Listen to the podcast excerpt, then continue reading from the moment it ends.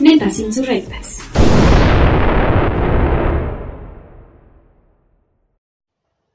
Hola, hola, amigos de todas las latitudes. Yo soy Liz. Yo soy Dani y esto es Netas Insurrectas. El día de hoy tenemos a una invitada muy verde, a la cual le gusta la vida sustentable y el ecofeminismo. Ella es Arabel Ali. Muchas gracias por estar aquí con Hola a todas y todos, gracias por la invitación. No, gracias a ti por, por aceptar. Gracias a ti por aceptar y estar aquí con nosotras. Y espero que este episodio sea de mucha ayuda también para las personas que están interesadas en los temas de la sustentabilidad y la ecología y también te puedan conocer un poco más de tu trabajo. Y a continuación, para romper un poco el hielo y hacer un poquito más dinámico esto, vamos a hacer una actividad introductoria a la cual Dani nos va a explicar. Claro que sí, Liz. Bueno, Arabel, en esta actividad, en esta primera actividad, eh, Liz y yo te vamos a hacer cinco preguntas. Son preguntas rápidas, no tienes que pensar tanto tu respuesta, son preguntas para conocer conocerte mejor, queremos que la respondas con toda sinceridad. Inicio yo la primera. ¿Cuál es la flor que más te gusta? Me gustan mucho los girasoles y algunas plantas de aquí de Colima que no me sé los nombres, pero que puedo identificar en los bosques. Súper, qué bonito. El pájaro, ¿qué prefieres? Los colibríes. Qué bonito. ¿Quién es tu héroe en la vida real? Considero que tengo una heroína, se llama Sandra Guzmán. Ella es una investigadora en cambio climático que pues ha resaltado a nivel mundial y pues más que nada defendido a México ante el cambio climático y, las y propuesto políticas públicas para combatirlo. Súper. ¿Tienes algún lema de vida? Justicia climática es justicia social. Wow, qué interesante. ¿Qué es lo que más detestas? La inacción humana ante el cambio climático y las, las injusticias. Gracias por esta primera parte por responder estas preguntas rápidas. Sí, claro que sí. Ahora vamos con una parte un poquito más em, profunda en donde vamos a hablar sobre los temas que acontecen en este programa que es relacionado con el ecofeminismo y la visión socioambiental. Así que continuamos con Debrayando Netas. ¿Nos podrías empezar diciéndonos un poquito sobre ti, de dónde eres, cómo iniciaste a hacer activismo, todo este sentido, Ara? Sí, claro que sí. Para empezar, soy de una ciudad que se llama Colima y es chiquito, chiquito, es el segundo estado más chiquito de todo el país, de México. Pero a pesar de eso, pues tiene una biodiversidad muy, muy grande, lo cual hizo que yo creciera siempre contemplando el medio ambiente, disfrutando del bosque, de la playa, de la montaña, de los volcanes. Y eso yo creo que me influyó desde joven, que en secundaria me empecé a involucrar en los movimientos sociales y fue como a los 20, 21 años eh, emprender el viaje a crear un, un, colectivo y así pues ahora al día de hoy ya eh, soy cofundadora de una de un colectivo que se llama Colima 2030, con el cual pues hacemos muchas acciones, eh, la promoción de la Agenda 2030 y más que nada las acciones que yo he realizado son para eh, dar a entender lo que es la, crisis climática, la, la, justicia climática y con eso poder, pues más que nada, hacer una lucha local sobre la contaminación que existe y la diversidad de los problemas socioambientales que conlleva aquí en el estado. Súper, creo que es una acción muy valiente lo que haces porque sabemos que complicado ser activista ambiental porque te enfrentas no solamente a la sociedad, sino a sus usos que, que, hacen con lo que está alrededor de ellos. Es toda la materia natural y materia prima. Hablando un poquito más sobre tu trayectoria, tu trabajo y tu posicionamiento ideológico justamente con, con esta lucha es desde dónde se posiciona tu activismo y cuánto tiempo llevas haciéndolo. El vivir aquí en Colima y tener tan cerca eh, una riqueza biocultural, pues tanto paisaje, tanto verde, eh, yo creo que me influyó mucho desde, como les comentaba, como desde los 16 años empecé en movimientos sociales, pero no fue como hasta los 19, 20 años más o menos cuando ya se solidificaron un poco más y em, pues creé un colectivo. Actualmente ha habido una trayectoria en diversos aspectos. Aquí a nivel local hemos tenido la oportunidad tanto como colectivos como individualmente de brindar eh, asesoría para modificación de leyes, tuve la oportunidad de modificar una ley, también participé en el Parlamento Juvenil del, del, Estado donde propuse una declaratoria de emergencia climática que después fue llevada al, pleno y aprobada. También pues diversas actividades con municipios y con el gobierno estatal. Hemos intentado pues vaya poner el tema del cambio climático de la Agenda 2030 en la mesa y a nivel nacional hemos desarrollado también como colectivo parte de, de procesos públicos para la juventud. Entregamos a la Semarnat el año pasado un documento sobre un estudio de percepción de la juventud sobre el cambio climático. Estuvo muy padre. Tuvimos como unas 7.000 personas encuestadas. También pude formar parte de la, de la organización de la Cumbre Juvenil, donde también a inicios de este año estuvimos con más de 100 delegadas y delegados para debatir sobre el cambio climático y pues más que nada activar como núcleos de trabajo en todo el país. Y pues parte de ese trabajo también me ha dado la oportunidad de ir a las cumbres por el clima de la Convención de las Naciones Unidas sobre el Cambio Climático, pues como parte de la delegación juvenil en lo que fue, se llama la cumbre de la juventud, así lo voy a poner porque también son muchos términos muy, muy complejos y confusos, pero más que nada pues tuve la oportunidad de ir con la juventud a la COP24 que fue en, en Polonia, en Katowice, y un año después tuve la oportunidad de ir a la conferencia de las partes 25 a Madrid, España. Pues es que creo que el currículum de Ara es impresionante, ¿no? Para la edad que tiene. Sí, justo, justo eso es lo que estaba pensando, de Colima para el mundo, porque de algo que inició a pequeña escala en un lugar pues chiquito como Colima, lo ha llevado y ha ido creciendo de a más. Y, o sea, estoy como intentando procesar todo todo lo que dijo porque me parece que todo lo que ha,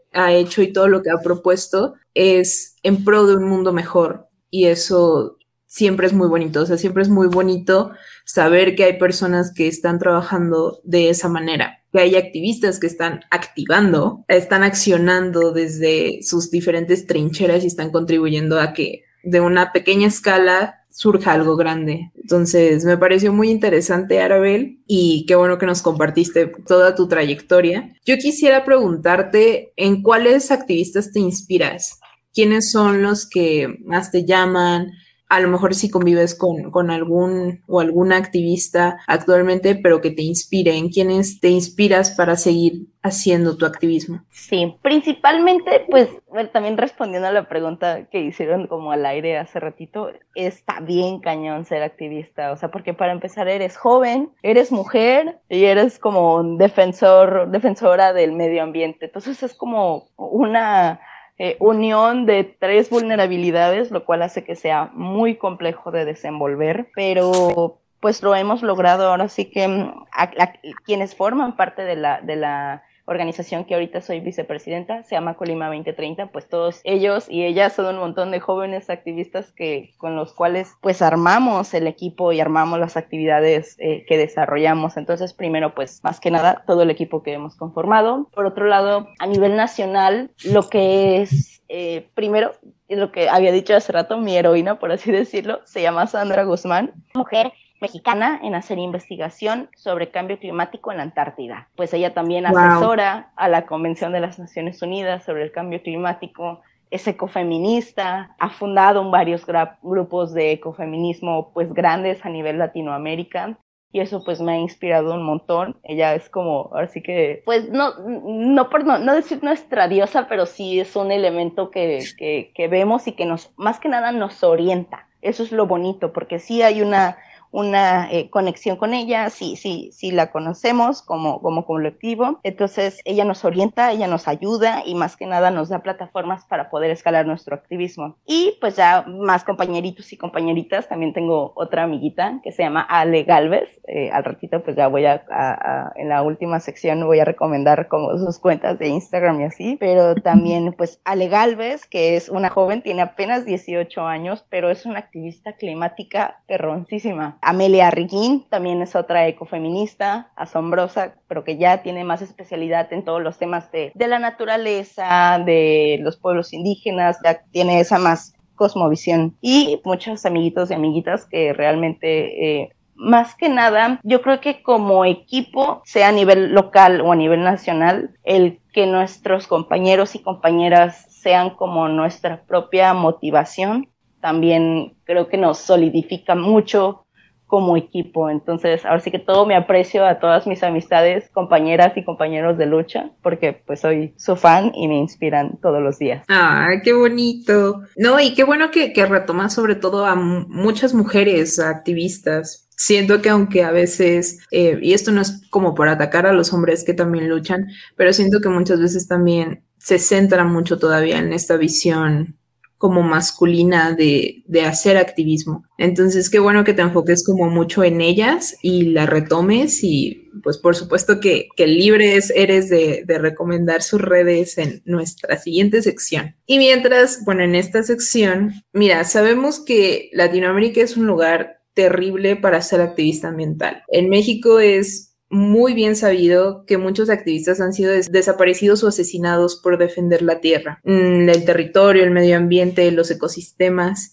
Eh, como es el caso del defensor de la mariposa monarca, de Homero Gómez González. Y pues nos damos cuenta que en definitiva en estos lugares donde vivimos, o sea, en México, en otros lugares de Latinoamérica, vemos cómo ser ambientalista o ser un activista climático pues tornarse en una lucha muy peligrosa que implica ser víctima de diversas agresiones que van desde la criminalización de la protesta y al asesinato. ¿Qué nos puedes decir tú sobre esta criminalización y violencia contra las y los activistas ambientales? Como ustedes lo comentaban, pues sí, Latinoamérica en general es de los peores países para ser activista y en México pues es también como incluso es más peligroso hacer eh, periodismo y, activismo ambiental eh, en México que en el resto del mundo. Entonces es un tema muy delicado. Afortunadamente, pues no nos hemos visto involucrados eh, en luchas que toquen tantos intereses como para ponernos como en riesgo personalmente o, como colectivo, pero más que nada creo que ha sido como por los mecanismos en los cuales hemos eh, aplicado, eh, pues ahora sí que en nuestras actividades, pero es muy delicado porque también eso no permite que podamos pues hacer las luchas que debiéramos o con el ímpetu que se debiese hacer. Entonces, creo que ahorita también hay un gran área de oportunidad para modificar eh, los mecanismos de participación ciudadana como los mecanismos de defensa para poder asegurar una protección a estas personas que, que, defienden pues el medio ambiente, el derecho al agua, eh, la defensa del territorio, porque también pues en, dentro de esta línea que, que, sigo a nivel internacional, el pasado 22 de abril se dio eh, lugar al, al, al, acuerdo de Escazú, que es el primer acuerdo internacional con, con, una, con una cosmovisión desde Latinoamérica y el Caribe en la cual es el primer tratado para la justicia climática y, los y las defensoras del medio ambiente. Entonces México al apegarse, al firmar este acuerdo, tiene la obligación de adecuar sus mecanismos para una protección a, los defensores, a las defensoras y en ciertos derechos de acceso también pues para la población en general. Entonces es un tema urgente, ahora sí que el gobierno federal, este como los anteriores, no ha realizado un aseguramiento, como ustedes comentaban, Homero eh, de la mariposa monarca. También una historia que tengo muy, muy presente es, era el joven, era este Eugi Roy, también pues asesinado en mayo y tenía creo que 24 o 25 años. Entonces, pues ahora sí que no importa de dónde seas, si te dedicas a defender el medio ambiente en México, pues ya tienes una probabilidad muy fuerte de ocurrir en, que alguien quiera ejercer algún, no sé, algún daño. Y, también todo es por la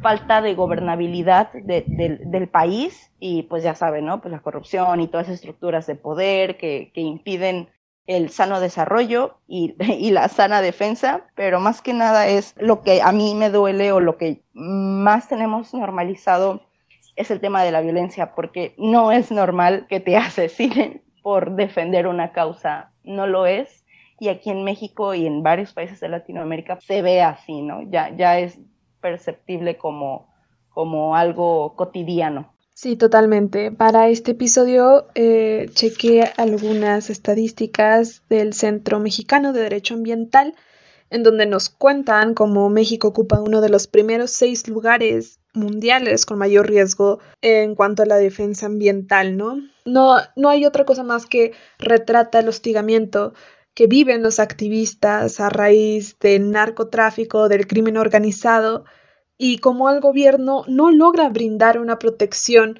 total, ¿no? Es insuficiente las protecciones que hacen para los defensores ambientales. Realmente es muy triste pensar en, en este tipo de casos porque no tendrían que morir por defender algo. Eso es lo anormal, ¿no? Y desgraciadamente tenemos tan normalizada la violencia que pensamos que lo mejor es no serlo, en lugar de pensar que lo normal sería que no te maten por defender algo. Y también haciendo como homenaje ¿no? a, a muchas de los activistas y tal vez personas defensoras de, del ambiente, encontramos eh, a comunidades indígenas, no en pie de lucha, comunidades indígenas y campesinos, como es el caso de Otilia Martínez y su hijito que perdieron la vida a costa de la tala ilegal, ¿no? Y de este tipo de estructuras Em, del crimen organizado que brindan una amenaza constante a las personas. Ellos eran pertenecientes a la comunidad indígena Raramuri y como ellos muchas otras personas se ven igual de, propensas a este tipo de, ataques y hostigamiento que, tienen constantemente. La verdad es una pena que se tenga que pensar esto como algo común y realmente no se tome conciencia del impacto y de la gran problemática que se está viviendo con respecto a este tema. También visualizar que la mayoría de los protectores eh, son personas relacionadas con el campo, personas indígenas, personas que realmente muestran una visión distinta completamente de la defensoría ambiental, ¿no? Donde se, se visualiza no solamente el hostigamiento constante, sino también problemas de pobreza, problemas de marginación. Y justamente esto no solamente se, se, se ve, ¿no? Como en un activismo privilegiado, por así denominarlo, ¿no? Los sectores, dependiendo de sus características, comienzan a tener ciertas desventajas en cuanto a ser por ejemplo, mujer, pertenecer a alguna etnia, el color de piel, el rango que tengan, el posicionamiento, ¿no? El poder. Eso también implica como desgastamiento y como una segregación, ¿no? En cuanto incluso también la defensoría de las cosas.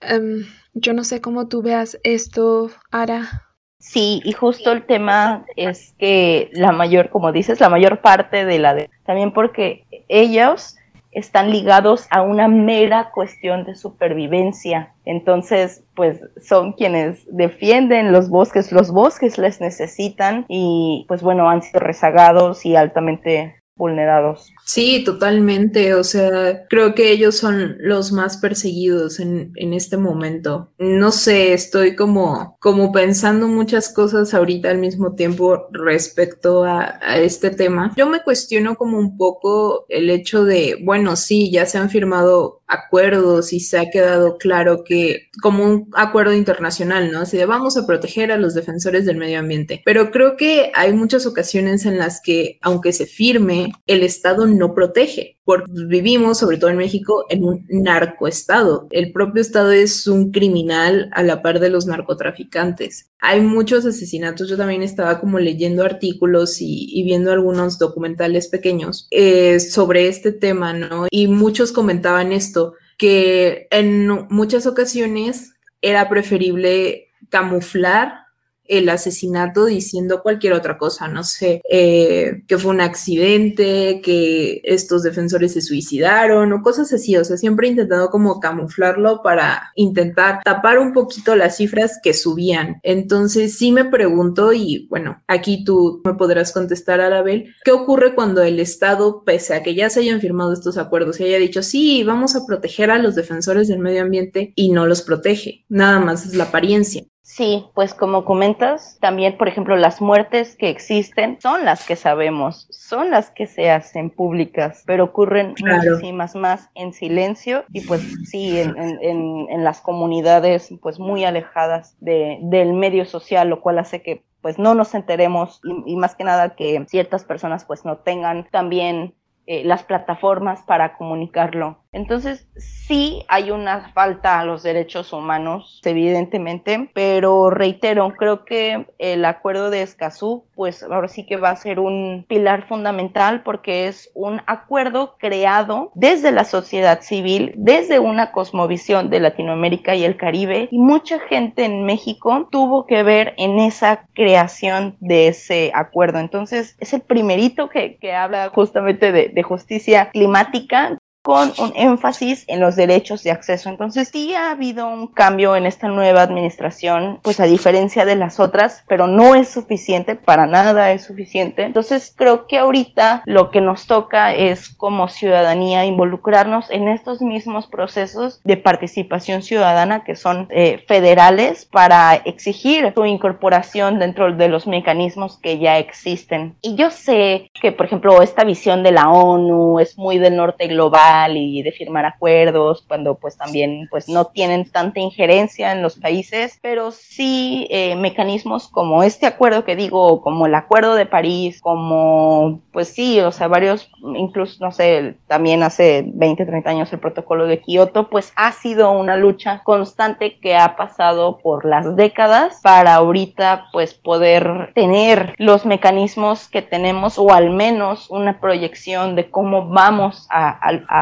atender el cambio climático en un futuro. Entonces, sí es difícil, pero una ciudadanía que participa, pues asegura más eh, este involucramiento en los mecanismos y así, pues también como individuos aportamos a su, a su cumplimiento. Sí, totalmente de acuerdo. Al fin y al cabo es una aportación, ¿no? A, a poder brindar una mayor seguridad a los defensores del medio ambiente y a los defensores en general, ¿no? Lo que más resalto yo es el tema de defensa del territorio, porque, bueno, por ejemplo, aquí en Colima, donde yo vivo, la mitad del territorio está concesionado a la minería y es un tema pues muy delicado porque se da en comunidades lejos de la, de la ciudad y son, pues vaya, hay una población muy, muy pequeña y más que nada quienes viven en esos lugares, pues son quienes eh, laboralmente se desenvuelven en, en esos espacios. Y pues que la minería también pone en riesgo el agua, la deforestación, entonces también hay que entender que todas las defensas ambientales están ligadas o, o hay que verlos como problemáticas socioambientales más que solo el tema de, pues, eh, la afectación a los ecosistemas, no, sino que hay que verlo de manera muy, muy general, porque problemas ambientales, pues, generan problemáticas sociales. Por eso, la justicia climática es justicia social.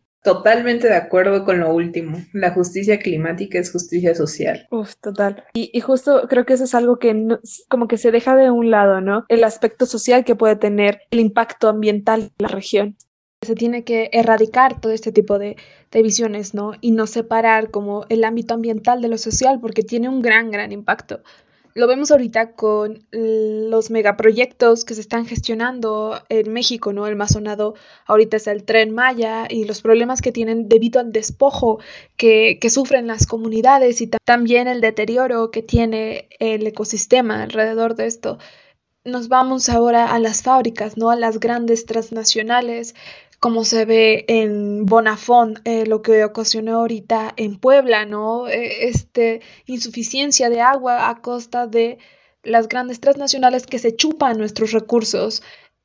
Eso es un impacto social terriblemente fuerte porque están eh, dando por unos cuantos pesos los recursos de una población, ¿no? Y que al fin y al cabo sí, bueno, genera pues empleo y todas estas eh, situaciones que son necesarias, claro, más en un país con una economía tan inestable como el nuestro. Sin embargo, debería de haber restricciones más rígidas con este tipo de empresas para no sacrificar todos los recursos que se están chupando las grandes transnacionales y los megaproyectos y sobre todo inconclusos, ¿no? Que tenemos un buen de esos inconclusos, un chingo en México.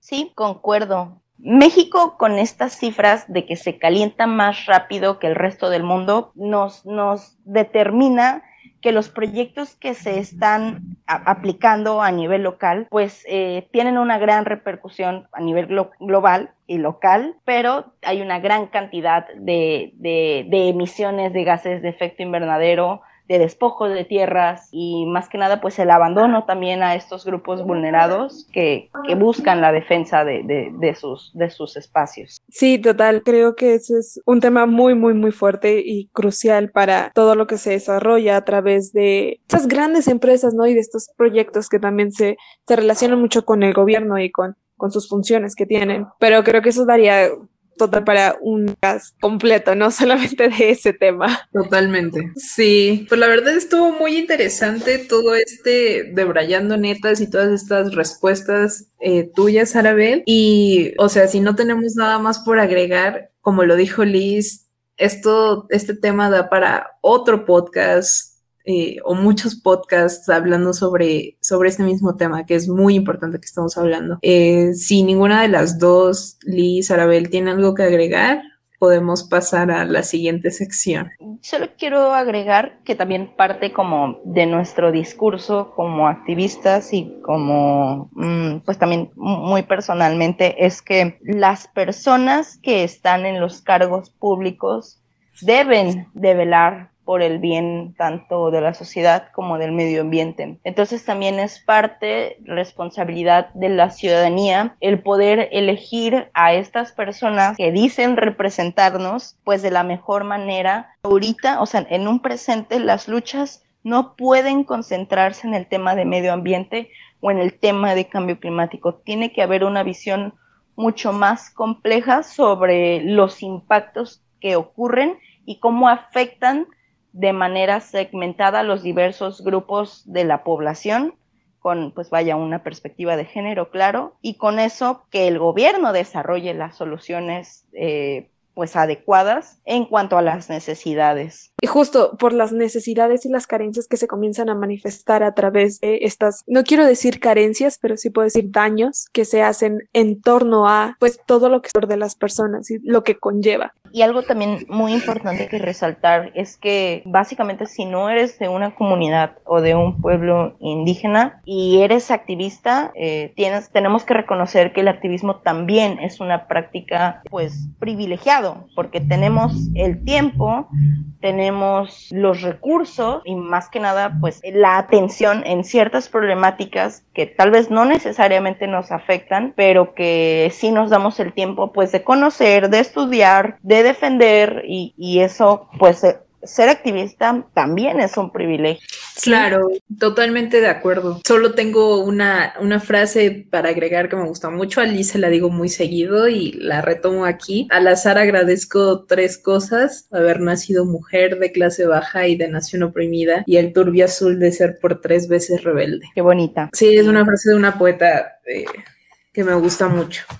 Y bueno, pues estuvo muy, muy, muy intensa esta plática y qué bueno que la tuvimos. La verdad me siento muy contenta de, de, que pudimos tenerte en este podcast y de que pudimos platicar de todo esto. Y bueno, ya pasemos al, al Recomiéndame esta, que pues como ya te explicamos es un espacio donde tú puedes recomendarnos lo que quieras, eh, una comida, un libro, perfil de Instagram de alguien, eh, lo que tú quieras espacio eh, para ti, para que a nuestros escuchas tú les des una recomendación. Quiero recomendar tres cosas.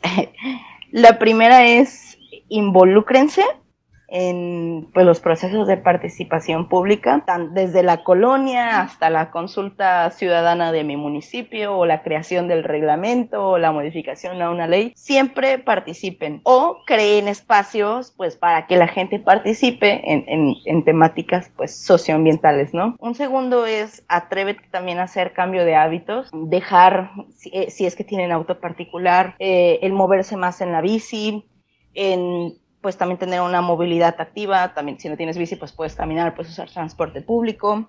También en la parte de la alimentación hay que hacer ciertos cambios en nuestra alimentación, hay que transitar a, dietas basadas en plantas, otras opciones que, veganas que existen, entonces también es, pues les recomiendo que intenten hacer cambio en sus hábitos de consumo para tener pues hábitos mucho más saludables y y sostenibles, por así decirlo. Y el tercero, pues les quiero recomendar que también pues rodeense de personas que les inspiren, que les motivan, con quien pueden crecer pues juntitos, juntitas. Y para eso pues yo les voy a compartir las personitas que, que pues considero relevantes en, parte de esa lucha. Y, en, pues es principalmente Sandra Guzmán, así la pueden encontrar en Facebook, creo que no tiene Instagram. Eh, en Instagram pueden buscar a Ale Galvez, que es también pues la que les comentaba, tiene 18 años y es una asombrosa activista ambiental. Amelia Reguín, también en Instagram, ella es, eh, como lo decía, su perspectiva es totalmente directa con, con el tema de la naturaleza, de los pueblos indígenas, entonces pueden aprender mucho de, de ella. También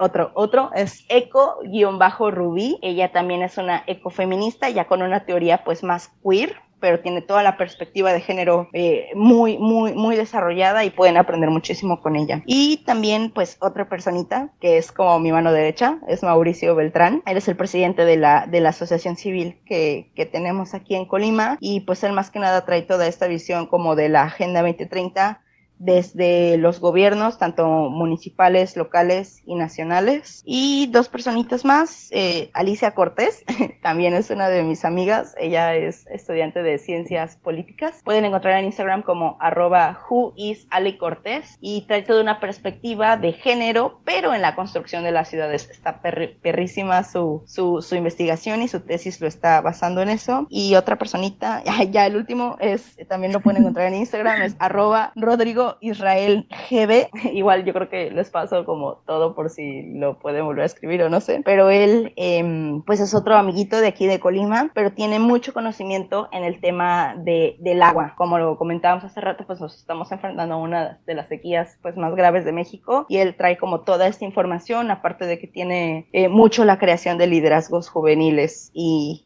y ya, digo, son, son muchas cosas, pero pues tomen lo que más les interese, lo que más les, les pueda ayudar a, a, crear nuevos hábitos, como seguir gente, como pues modificar ciertas rutinas, costumbres y, y el involucrarse en la toma de, de, de decisiones. Bueno, Arabel, fue un enorme, enorme gusto tenerte en el episodio de hoy. De verdad, muchas gracias por acceder a esta entrevista que por fin pudimos, pudimos hacer después de las fallas técnicas de ayer. Y y sin duda fue una entrevista que a mí me dejó mucho aprendizaje, me dejó mucho para reflexionar y creo que hablo por Liz también al decir esto, que fue una entrevista muy enriquecedora. ¿Nos puedes recordar tus redes sociales para que nuestros escuchas te sigan? Claro que sí. Las personales, pues es Arabel Ali en Facebook, en Instagram, en TikTok.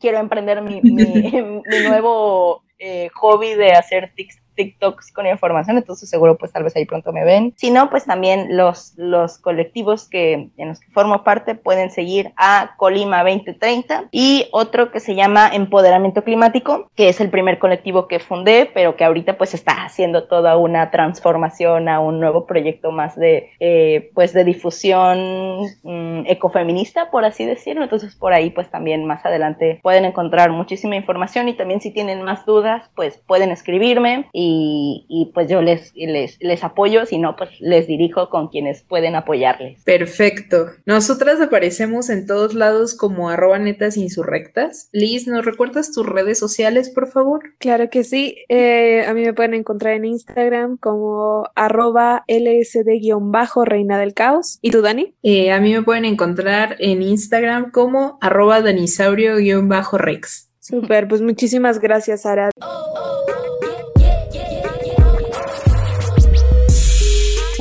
en mi camino me enseñó que mi destino era rodar y rolar.